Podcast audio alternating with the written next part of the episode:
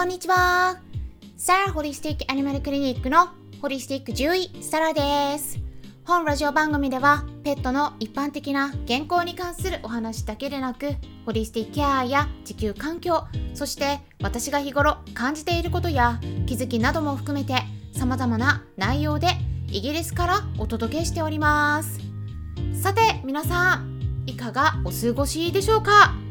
日本ではね新型コロナの新しい変異ウイルスミュー株っていうのがね見つかったということで、まあ、話題になっているみたいですね、まあ、やっぱりそういったいたちごっこになるんだろうなとは思っているんですけれどもね。うん。まあただまだこのウイルスについてははっきりと言えるほどのデータが揃っていないっていうことで WHO 世界保健機関の方ではまあ、注意して見ているっていった感じのね報告がされていたんですけれどもただここに来てね日本でもそうなんですけれども他のいろんな国々で報告されるようになってきたのでまあ、注目すべき変異株として指定されたっていうことでね、えイギリスの方でもこれはちょっとね話題になっています。まあイギリスもそうなんですけれども日本でも感染者数がねまだまだ収まらなさそうなので、うん、イギリスもねちょっと上がっちゃってるんですね。だからね、うん、日本でもぜひマスクもねきちんとつけて感染しないようにくれぐれも気をつけていってください。そしてね今週のイベントとしては本日ですね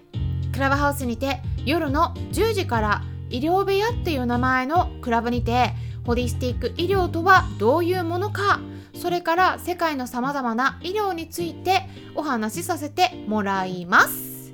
はい。はい。意外にねホリスティック医療ってどういうものですか？って聞かれて皆さん答えられますか？結構ねあの説明が難しかったりするんですよ。そして、えー、ちょっとね誤解されてるところもあるなっていうのをね感じるところもあるので、えー、もしね興味がありましたらそちら、えー、来ていただければと思うんですけれどもね。それから明日もね9月3日になるんですが夜の10時10分からははい。こちらの方はクラブハウスのペットのホリスティックケアクラブなのでちょっとまた違ったルームになるんですけれども毛髪ミネラル検査と有害ミネラルの体への影響について解説していきます。はい有害ミネラル。うん水銀とか鉛とかですね。意外にもペットフードに入っているんですよ。はいこれについても論文をね取り上げて、えー、皆さんに紹介していきます説明していきますので是非ですね、えー、参加していただければと思いますね。あの興味のある方はね是非両方ともね合わせてご参加いただければと思います。っていうところで最初に告知をさせてもらったんですが今回はまあちょっとゆるい感じでお話ししたいと思います。手作り食を作る際にこれだけは抑えたい。必要な道具3つですね。どんなものを揃えたらいいのかっていったことになります。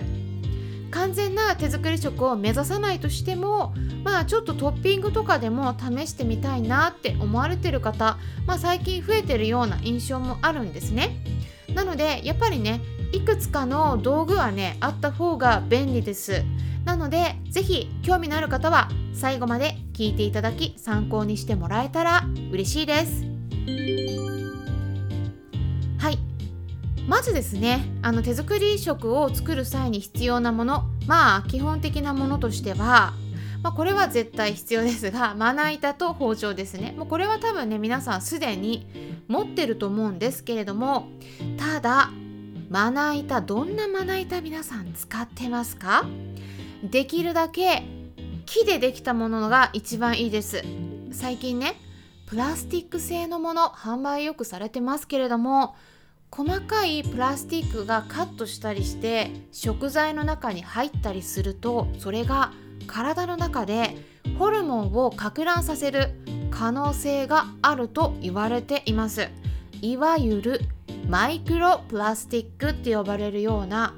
目では見えないくらいの顕微鏡じゃないと見えないくらいの小さなプラスチックなんですね。包丁でカットすると目では明らかに見えなくても細かい傷がつきます。でその細かい分子粒子が食事の中に入り込みがちなのですでにいろいろとね包丁まな板は使ってると思うんですけれども、えー、持ってる方にとってもね今回のこの音声私の今の話をね聞いていただくことでちょっとね見直していただくことをおすすめします。それからですねあると便利なものまず1つ目としてはスロークッカーです。スロークッカー。私はねよくっていうか毎回スロークッカー使っています。え？えスロークッカーって何？って思われた方がいらっしゃったらね是非カタカナでインターネット検索してみてください。食材を入れるだけで沸騰する手前ギリギリのくらいの低温で調理してくれるのですっごく便利です。火も使わないのでそのまま放置してても安心なんですね。ただ あのねもちろんね放置しすぎると焦げます。なのでこの辺りはねタイマーをちんと使っていただくことをおすすめします。もうね静かなのでそれがいいんだけど逆にね忘れがちになるんですね。なので私はタイマー使ってます。あと手作り食とかその手作りご飯って言ったらねなんとなくそれだけですっごくヘルシーなイメージあるかもしれないんですが調理法によってはね余計に体を悪くする場合もあるのでくれぐれもね気をつけていてください特に炒めすぎてしまって焦がしちゃったりフライにしたりするとね発がん物質が発生することが分かってるんです。まあ、この辺りはね私も以前お話ししたことがあったかなと思うんですけれども、まあ、代表的な物質はアクリルアミドっていうものになりますね。農林水産省とか厚生労働省あと食品安全委員会などのウェブサイトでもいろいろと記載されているので、まあ、検索してみるとねそれも出てきますのでね気になる方は是非チェックしていただければなと思いますしこの辺りはねまた別の機会にでも説明できればと考えています。なので基本的には体のことを考えたら低温でゆっくり調理するのがベストなんです。ということでスロークッカーがまず1つ目。なのとあとは2つ目としてはキッチンスケールです。はい。キッチンスケール。やっぱりねきちんと測らないで手作り食をなんとなくの感覚で作ってる方いらっしゃいませんかね。やっぱりね特に日本でよく見かける小型犬とか猫ちゃんなどの体重が5キロ以下になるような子の場合では特に体がねすごく小さいですね。なので私たちの感覚でちょっとこのくらいちょっとっていう感じこの少量のつもりで入れてても結構多めになっちゃってることがあるんですよ。例えば野菜とか果物を入れすぎてしまっておしっこの pH って呼ばれる尿検査した時の pH って書かれるその数値が高くなってアルカリ性になってしまっていてストロバイトって呼ばれるタイプの結晶が増えやすくなります。で膀胱炎の症状が出てるとか血尿が出ちゃってるそんなことあるんです。なのでキッチンスケール必須です。必須。もう絶対量測った方がいいです。毎回ね私はきちんと測ってねレシピの専用のノートを作ってるんですね。でそれぞれの食材の量を記入してます。キッチンスケールも体重が5キロ以下の子だったらもう特にですねやっぱ 0.1g 以下の単位で測れるものがおすすめです。細かく測れた方がいいですね。特にあの最後にサプリメントをね混ぜるような場合でもちょっとの少量だったりするんですねサプリメントとかね。でそうするとそれくらいの細かい単位で測る必要が出てくるものがあるんですね。なので細かく測れるタイプのものをおすすめしています。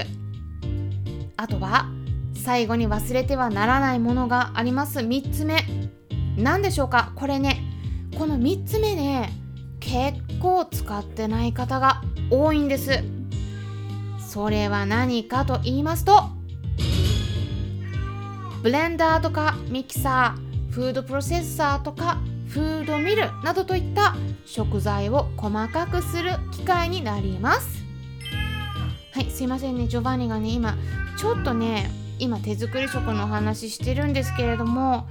手作り食をね今作ってる最中なんですね実はね。だからチキンの匂いがね漂っちゃってるんです。なので早くくれ早くくれって今ちょっと言ってます。すいません。このままちょっとお話ししてみますけれどももうちょっと我慢できるかな？はい。でね包丁でね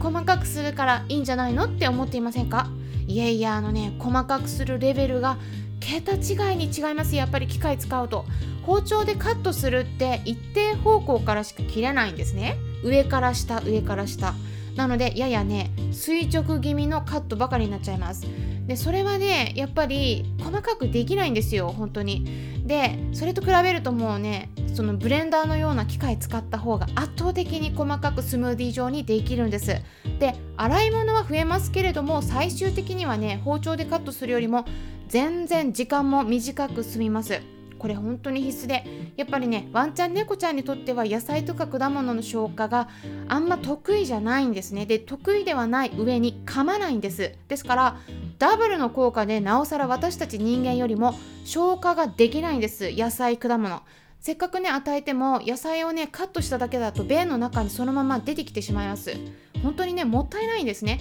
なのでぜひ今回お伝えした機材3つくらいはね揃えて手作り食にチャレンジしてみてください。手作り食の始め方についてはもうかなり前になるんですけれども YouTube 動画でも解説したことがあります。そちらの概要欄の方にもリンク先載せておきますのでえぜひねそちらの方ではまたね内容が今回と違いますのでえぜひぜひ参考にしてもらえたらなと思います。ということで今回は手作り食を作る時にこれだけは抑えたい必要な機材についてお話ししました。それではまたお会いしましょう。ホリスティック獣医サラでした。